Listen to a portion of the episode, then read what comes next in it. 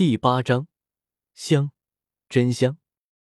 对于一心想要积攒足够的茶艺值，然后找回自己的作案工具的白羽薇来说，天大地大，茶艺值最大。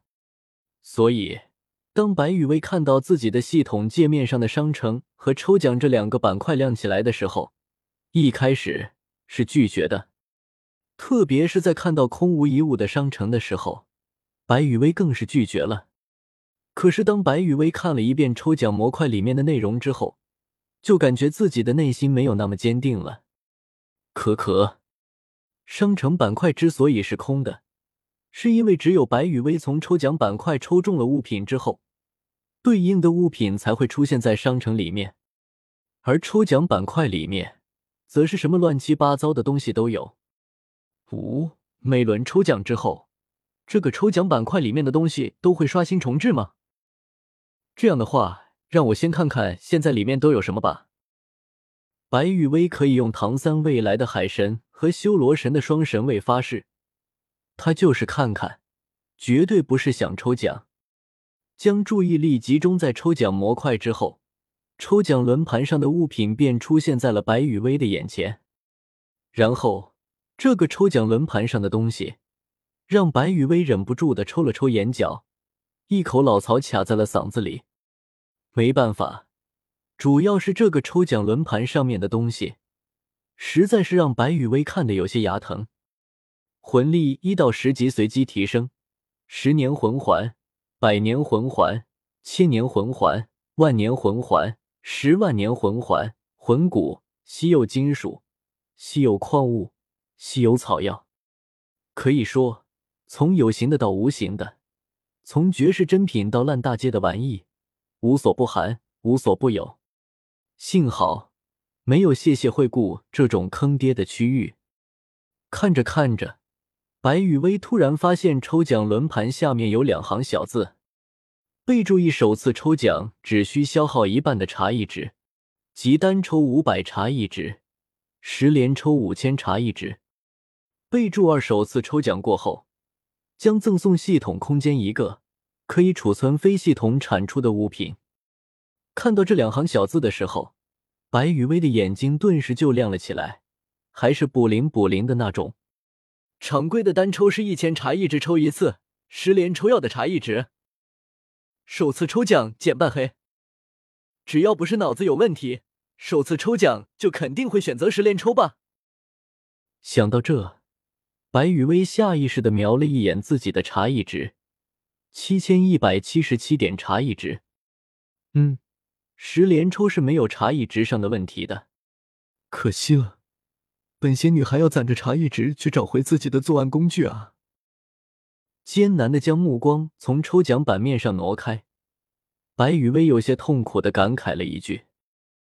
十分钟后，哈哈，果然大赚一笔呢！一，白雨薇表示。不是自己不想攒着茶艺值去找回自己的作案工具，实在是茶艺值自己就消耗在了抽奖上面。没错，就是这样。在某种不可抗力因素的作用下，白雨薇消耗了五千点茶艺值，来了一波奇迹十连抽。至于抽奖结果，只能说是不好不坏吧。魂力一级，魂力七级，魂力十级。魂力十级，魂力五级，光是魂力，白羽薇就抽到了总计三十三级的魂力。可以说，只要白羽薇使用了这些魂力，再加上白羽薇二级的先天魂力，只要有魂环，就立马就会变成一位三十五级的混尊。最主要的是，系统出品的魂力无视等级，还没有副作用。没有副作用很好理解。就是使用之后，这些系统出品的魂力，就相当于白羽薇自己修炼出来的，完全不会出现那种根基不稳的情况。至于巫师等级，则是因为白羽薇抽到的这些魂力等级，无论白羽薇什么时候用，在九十九级之前都会起到对应的效果。以魂力一级来举例，现在的白羽薇使用，会变成三级魂力。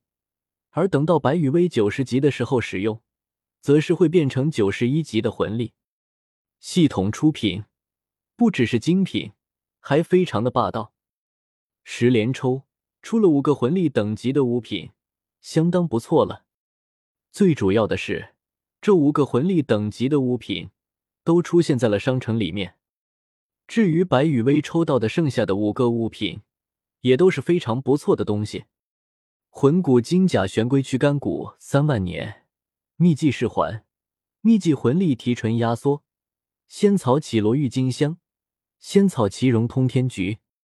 这五样物品里面，魂骨和两种仙草就没必要说了，商城里面直接上架，只要白羽薇有足够的茶艺值，就可以随意购买。唯一需要注意的，就是金甲玄龟魂骨年限是随机的，而噬环和魂力提纯压缩这两个秘技，虽然也在商城里面上架了，但是白羽薇感觉自己购买的可能性微乎其微，因为。商城里面上架的这两个秘技，是用来方便白羽薇买下来，交给别人使用的。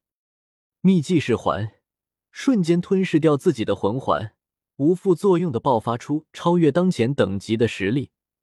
爆发的实力根据使用者的身体素质来决定。听上去是不是很牛逼？但是，使用噬环这个秘技吞噬掉了魂环之后，被吞噬的魂环的魂技。是无法使用的，所以这个秘籍用好了就是克敌制胜的神技，用不好也是神技，只不过是送人头的神技。秘技魂力提纯压缩，这个秘技就属于那种相当靠谱的秘技了。毕竟从这个秘技的名字上就能看出来，这个秘技属于那种可以将使用者的魂力进行提纯压缩的一个秘技。而魂力在经过提纯和压缩之后，对魂师的好处就不用多说了吧。简单来说，就是一个可以让人更强、更持久的一个神技，并且在压缩魂力方面，压缩的倍数完全取决于使用者的身体素质和个人毅力。哎，怎么会这样？看着自己十连抽之后重置的抽奖轮盘。白雨薇不由得瞪大了眼睛，为什么新的抽奖轮盘上面没有了魂力等级的格子？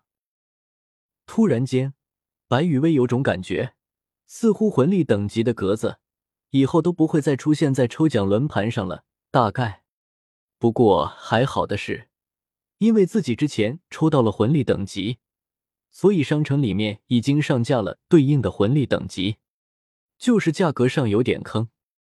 以及魂力售价一万茶艺值了解一下。呵，奸商。